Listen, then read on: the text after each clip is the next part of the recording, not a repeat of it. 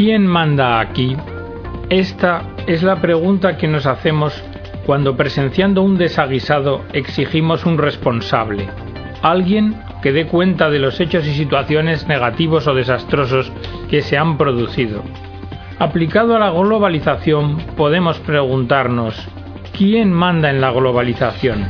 ¿Quién la gobierna? Hola queridos amigos radioyentes de esta emisora amiga y hermana Radio Hogar de la Madre. Este es el tema que vamos a tratar de desarrollar en el programa de hoy. Ya hemos dedicado dos programas a la globalización y en ellos hemos desarrollado la globalización como hecho e ideología que la anima o la explica, la globalización y la justicia social, el papel del empresario en el fenómeno de la mundialización, y también los peligros que plantea este nuevo fenómeno y las respuestas que exige. Pero hoy vamos a tratar de desentrañar quién manda en la globalización. El Beato Juan XXIII hace algo más de 40 años, en la encíclica Pacem in Terris sobre la paz en la tierra, constató que es sorprendente el contraste entre el orden maravilloso impreso por el Creador en el universo y el desorden que reina entre los individuos y los pueblos Parece como si las relaciones que entre ellos existen no pudieran regirse más que por la fuerza. Es claro, por tanto, que algo está fallando. Así, los datos del informe del Programa de Naciones Unidas para el Desarrollo revelan que el mundo está lejos de ser una tierra de todos. Más de 900 millones de personas padecen hambre. 2.200 millones no tienen atención sanitaria. 2.000 millones de personas sufren malnutrición. 3.000 millones disponen de menos de 2 euros al día, de las cuales 1.300 millones con menos de un euro al día viven. 250 millones de niños de entre 5 y 14 años trabajan en el mundo. 1.100 millones de personas no acceden al agua potable. Mil millones de personas son analfabetos funcionales. Ante esta realidad, cuando se habla de la globalización, los estados, las instituciones internacionales, multinacionales, poderes financieros, no todos dicen lo mismo. Hoy se puede decir que hay acuerdo en que los poderes principales que influyen en el rumbo de la globalización son de cuatro tipos. Empresas multinacionales de electrónica del consumo, textil, alimentación, energía y crédito, los gobernantes de los países industrializados más destacados, las instituciones internacionales, especialmente el Banco Mundial, Fondo Monetario Internacional, Organización Mundial del Comercio y el conocido como G8, y por último, los gobernantes de algunos países en vías de desarrollo, que no consiguen librarse o se someten a los intereses de los más poderosos. De la mano de Jackson Scholl, economista, profesor emérito de la Universidad de la Sorbona París y exministro de Agricultura, podemos analizar el tema de los poderes en la globalización. Por una parte, los estados, que ostentan los poderes legislativo, ejecutivo y judicial, pero también el poder militar. Este poder, se diga lo que se diga, sigue teniendo la clave de la garantía del poder económico, y en el fondo las multinacionales ejercen poder porque en el último extremo saben que tienen el descomunal potencial militar de los estados que las sostienen. Por otra parte, los estados hoy están muy debilitados en su soberanía, porque están sometidos en gran medida a las instituciones financieras. Luego las instituciones financieras también ejercen poder, a través de los lazos de dependencia con los que sujetan al poder político. Y esto es un hecho tanto más claro cuanto más pobre o empobrecido es un país. Las organizaciones internacionales antes referidas, ONU, Banco Mundial, Fondo Monetario Internacional y Organización Mundial del Comercio, también ejercen una autoridad sobre la economía mundial. Son como la prolongación de los actores públicos y de los privados con poder. La historia muestra que el poder de estas instituciones a menudo refleja el de los estados y el de las empresas poderosas.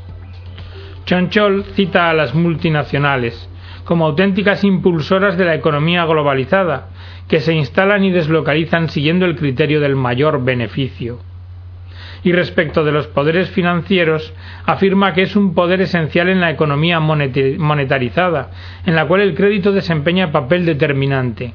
Además, pueden incidir en la fijación de los precios internamente y externamente en los tipos de cambio. Es decir, pueden decidir quién se beneficia del acceso al dinero y en qué condiciones. Los medios de comunicación o más media son el cuarto poder. También son protagonistas en la globalización, normalmente al servicio de los poderosos y a la promoción del consumo quienes tienen poder para imponer no sólo una globalización de tipo económico, sino también una globalización cultural.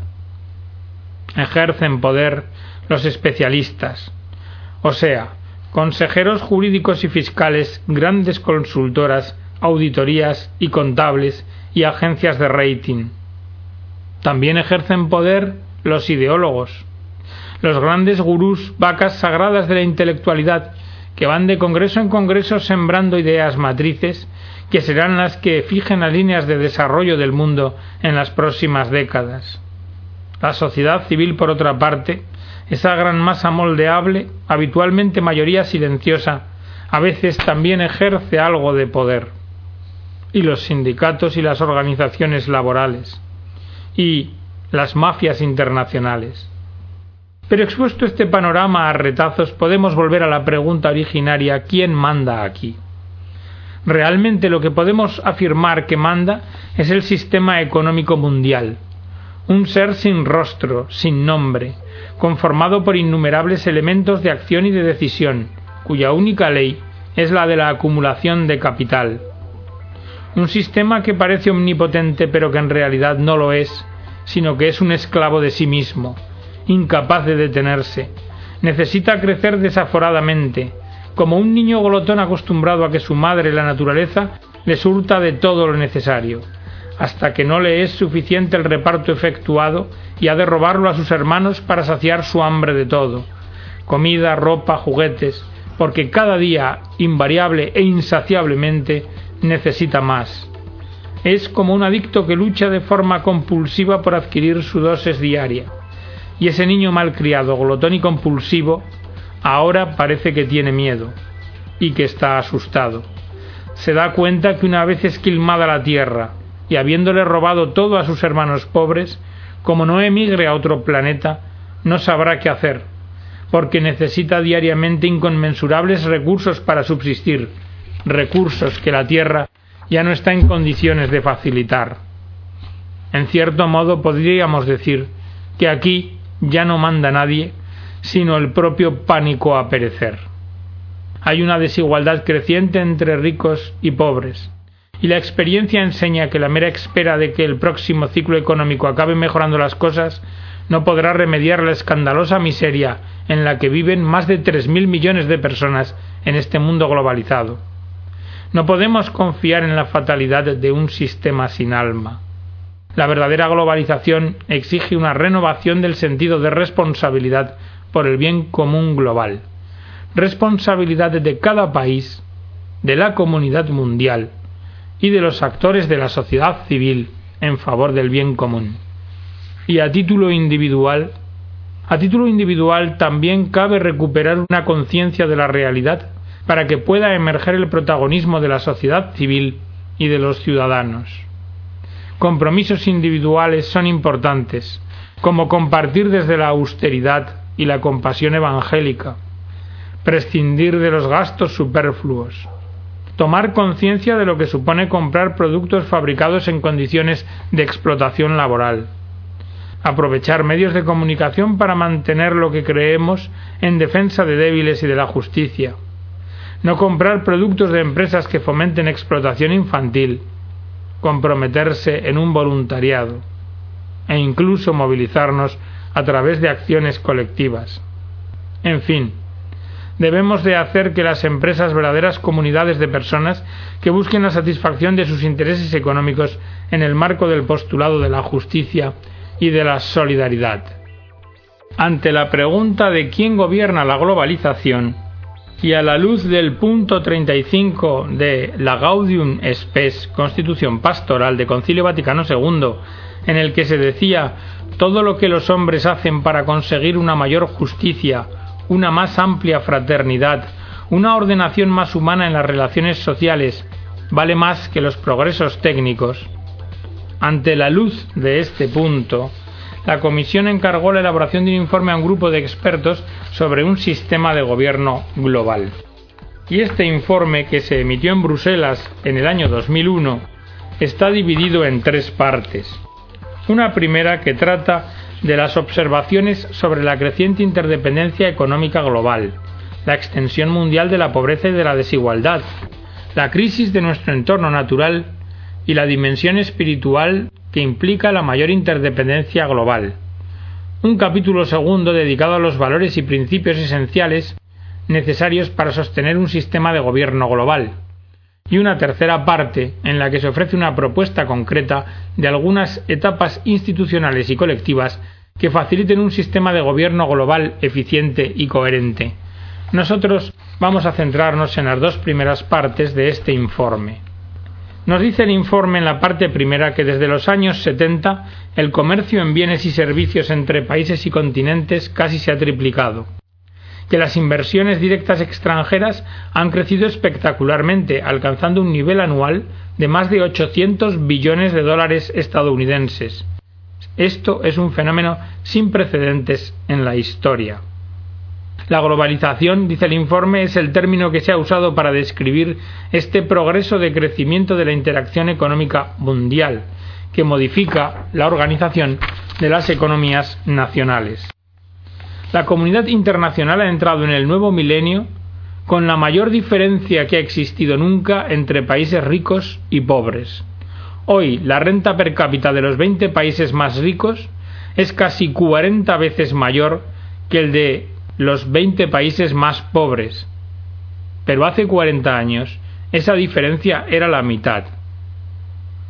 Hay por tanto una desigualdad creciente y la pobreza se muestra como un fenómeno plurifacético causado por la falta de libertad que dificulta el acceso a oportunidades. Por otra parte, señala el informe que el clima mundial está cambiando como consecuencia del llamado efecto invernadero. Aquí, la Convención Mundial sobre el Cambio Climático y Protocolo de Kioto ha sido un primer paso, aunque limitado, para reducir la emisión de gases invernadero a escala mundial. Por otra parte, el sistema de gobierno global depende el mismo de un conjunto fundamental de valores y principios que deben ser aceptados universalmente. Y es claro que las instituciones internacionales y los gobiernos nacionales pueden apoyar culturas pero no pueden generarlas. Una forma realista de sistema de gobierno global debe sustentarse, dice el informe, en el establecimiento fundamental de valores y principios, que todos los pueblos del mundo, de gran variedad de culturas y credos, puedan aceptar. También se aprecia que la eficiencia del conjunto de instituciones internacionales es entorpecida gravemente por la falta de mandatos coherentes y por un grado de complementariedad y cooperación entre las instituciones individuales muchas veces inadecuados. La fragmentación de la estructura institucional del sistema económico internacional hace virtualmente imposible el logro de la interdependencia en forma efectiva y coherente.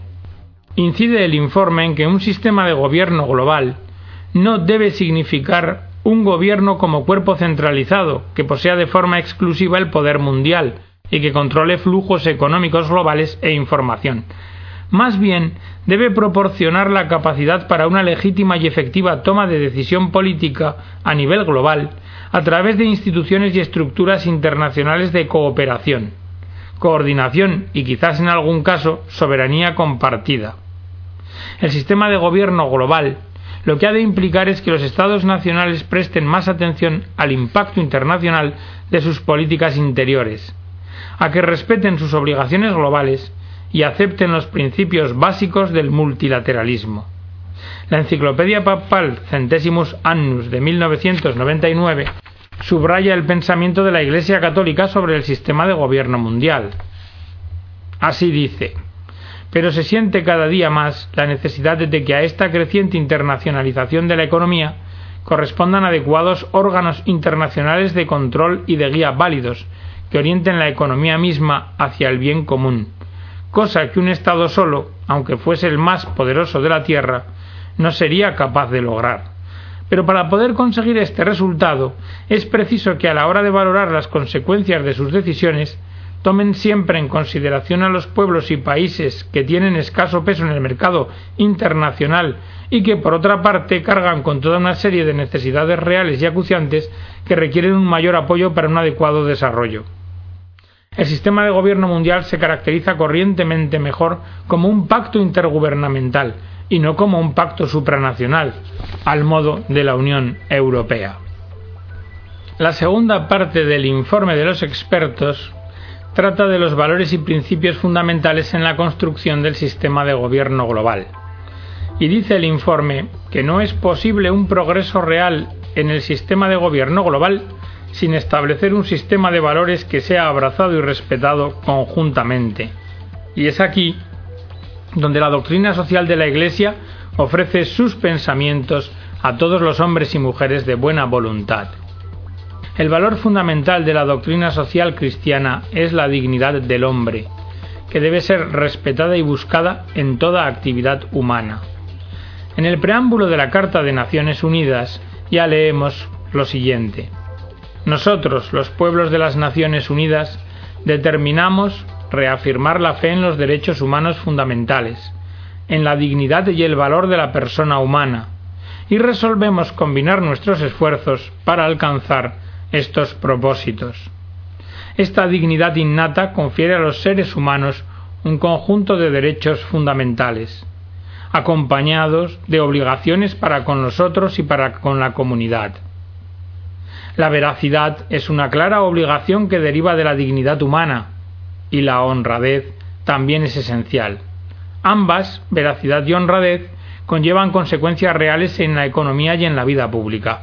Por ejemplo, deberían de suprimirse los paraísos fiscales, que están destinados a favorecer la evasión de impuestos. Junto a la dignidad humana personal también es indispensable un sentido de responsabilidad hacia el bien común global, responsabilidad que ha de ser de cada país, de la comunidad mundial y de todos los actores sociales. De cada país debido a las intrincadas relaciones entre los países del mundo globalizado. Así hemos visto históricamente cómo la crisis de un país ha arrastrado a otros a situaciones también negativas. Responsabilidad en la comunidad mundial, porque es preciso que la puesta en práctica de un nuevo modelo de desarrollo esté basado en la ética. Todos los países deben ser animados no solo a buscar un equilibrio en sus balances, sino también a descubrir y cumplir lo que implican sus responsabilidades globales lo que naturalmente incluye la obligación de ser prudentes en sus políticas interiores, porque la reducción de la pobreza no se logrará sin una política económica sana. Y también responsabilidad de todos los actores sociales, compañías mercantiles, instituciones financieras, sindicatos, organizaciones no gubernamentales, porque toda persona debe cumplir su papel en una economía globalizada. Especialmente las organizaciones no gubernamentales deben respetar los procesos políticos democráticos y actuar conforme a ellos. Para combatir la pobreza se precisará más solidaridad. La consecución de la solidaridad es esencial para el sistema de gobierno mundial efectivo. Como ya advirtió Juan Pablo II, o el desarrollo se convierte en un hecho común a todas las partes del mundo, o sufre un proceso de retroceso aun en las zonas marcadas por el constante progreso. Pero no debemos confundir solidaridad con exclusivamente generosidad. La solidaridad busca también una apropiada participación de todas las personas en la sociedad y de todos los países en la economía mundial. El eslogan globalización sin marginación se puede volver a expresar como justicia global como participación y primordial resulta el principio de subsidiariedad. A no ser que tengamos en cuenta este principio, que la doctrina social de la Iglesia ha invocado con frecuencia, la organización de los cambios será difícil o imposible. De hecho, uno de los mayores factores de resistencia al cambio es el temor a que la soberanía nacional sea sustituida por instituciones anónimas y distantes no sometidas a un control democrático.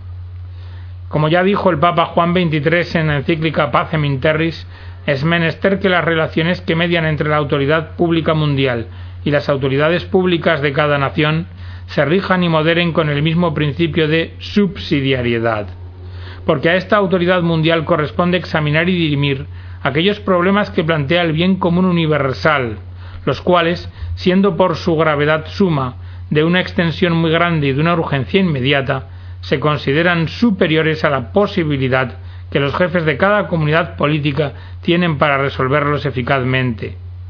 No le toca a esta autoridad mundial ni limitar ni abocar así lo que toca al poder público de cada nación. Por el contrario, menester es procurar que en todo el mundo se cree el clima en el cual no sólo el poder público, sino los individuos y las sociedades intermedias puedan con mayor seguridad conseguir sus fines, cumplir sus deberes y reclamar sus derechos.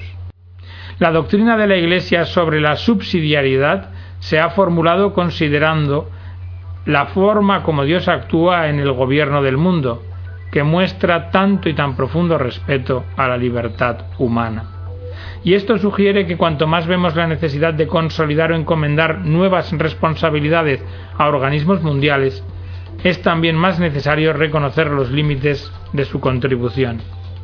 Igualmente, debe de imperar una mayor coherencia, transparencia y responsabilidad de las organizaciones internacionales para con el pueblo, que a menudo son retratadas como irresponsables y tecnocráticas. El problema de la falta de transparencia radica en que los gobiernos tienen verdadero interés en ocultar su papel en la toma de decisiones a nivel internacional, y por ello tienden a achacar a la lógica imperativa del régimen internacional la justificación de la toma de decisiones impopulares dentro de su propio país. Sin embargo, se adjudican habitualmente a sí mismos los logros positivos. Por todo ello, es aún más importante que empecemos a pensar también en una reestructuración de todo el sistema de valores que forman la base de nuestra civilización. Y esta es una tarea común para todos y muy urgente. Los valores y principios para un sistema de gobierno global deben ser aceptados igualmente por creyentes y no creyentes.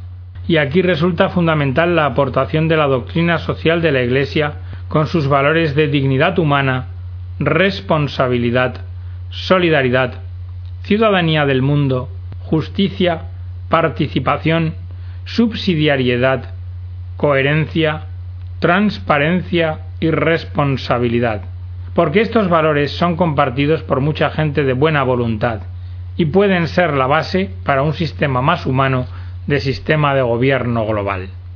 Y hasta aquí, queridos amigos, el programa de hoy. La documentación del mismo procede de dos informes elaborados por Manos Unidas y del informe sobre el sistema de gobierno global encargado por los obispos de la Comece. Me despido de todos vosotros hasta la próxima edición. Que Dios os bendiga.